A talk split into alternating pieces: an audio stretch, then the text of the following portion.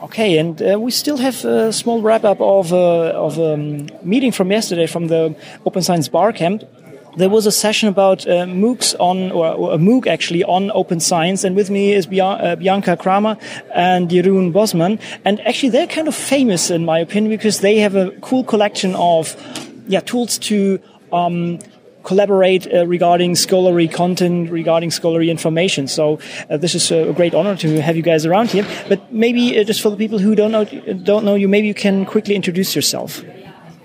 Yes, thank you. Uh, I'm Bianca Kramer. I've got a background as a researcher in neuroscience. And, oh, go on.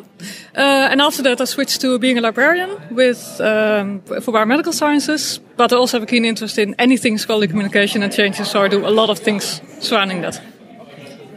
And uh, my name is uh, Jeroen Bosman. I have a background in uh, geoscience geography within geoscience, and um, I'm very much interested into open science. Working at a library now, doing traditional library things, but more liking the uh, advocacy and more innovative library things.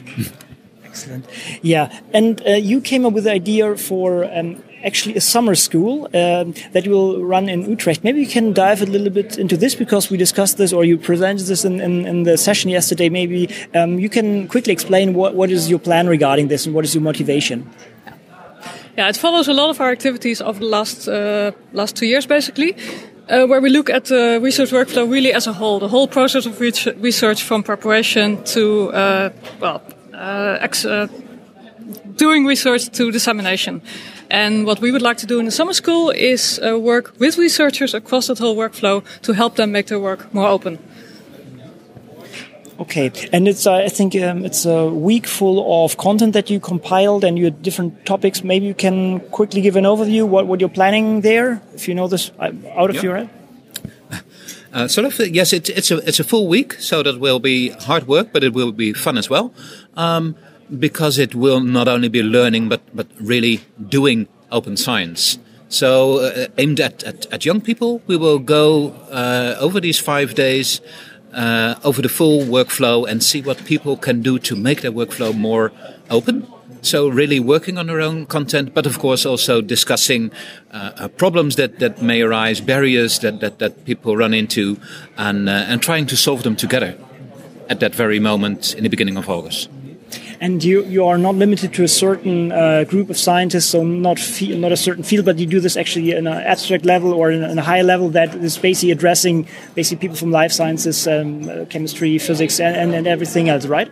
Uh, yes, right in the sense that we are targeting uh, research of all disciplines, but we don't want to stay at a high level. We really want to go down to to the ground, but stimulate those discussions and also stimulate discussions. What is different for research in life sciences compared to someone in humanities? Mm. What are their challenges and what can they learn from each other? Okay, and, and this will take in August uh, in, in Utrecht but the session was about MOOCs in open science, and so this was basically um, something where people will gather at some some spot.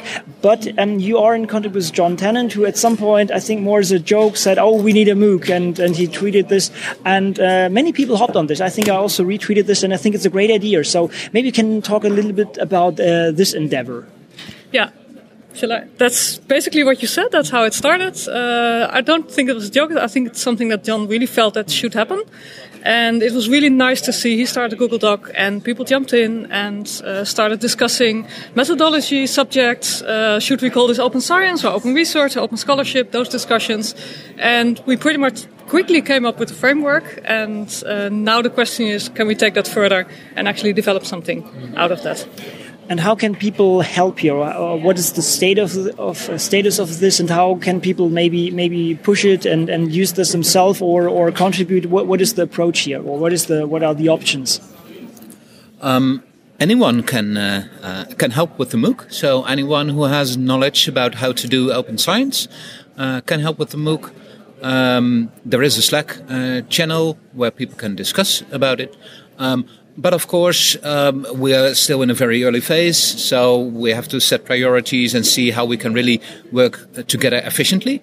But we really want this to be a distributed effort. Um, we can do we can do it alone. Jon can't do it alone. So this this needs dozens of people to to make it really very good, so that people across the world can use it. So people can go online to the to the Google. I don't actually know how you do that with links, but we can do this. We can add a link later. Yeah, exactly. Sure. Uh, contact either Jon or us. Um, but also, if you're not, I think the Google Doc as it is is also already a valuable resource. It is already a collection of ideas on how to teach open science. It has a collection of resources that can be very useful for people, I think, right now. So yeah, we hope that people will contribute, but we also hope it's useful already for people. Yeah, by itself, it shows also how, how open science and, and yeah. open educational resources can work, right? Yeah. I mean, just start a Google Doc and, and let people contribute ideas yeah. and, and get something yeah. together. Yeah? And um, I think it's a, it's a great endeavor and it's really needed because we see that um, the earlier people are um, exposed to these newer options that they maybe not classically get in their normal research environment. The earlier they get exposed to this, the better and well they, they understand it and maybe implement this in their own um, research uh, life cycle. Yeah. Okay, so any anything else to add? Yes, I, th- I, think one thing that the, the MOOC can also do is get a little bit more focused because we, we get a lot of reactions from people that are very enth- enthusiastic about open science but are a little bit overwhelmed about the range of options and practices and everything that's changing and all stakeholders have different perspectives. And this, this is one way to get a little bit of focus in, in, uh, in how to teach new gen- generations how to, uh, uh how they can contrib- contribute to open science and how to teach it as well. So you would, uh, would you suggest to start with a with a let's say a core uh, set of topics and then extend it later on, basically, right? I mean that you have a certain focus. we, we will not be able to touch everything right now, mm -hmm. but mm-hmm. uh, basically, if you if you focus on a certain core set, you, you are able to explore this medium MOOC and, and all this kind of stuff, right? Yes, I, I, think that's one of the things that we have to do over the next few weeks, months, to, to, to set some priorities. But that, that will depend on what, what all the people that, that want to collaborate in this, what their priorities are. And so we have, that will be a, a nice discussion as well. Absolutely. All right. Thank you guys so much for your time. And uh, yeah, have fun here at the conference now. Okay. Thank you very Bye. much. Thanks Bye. very much.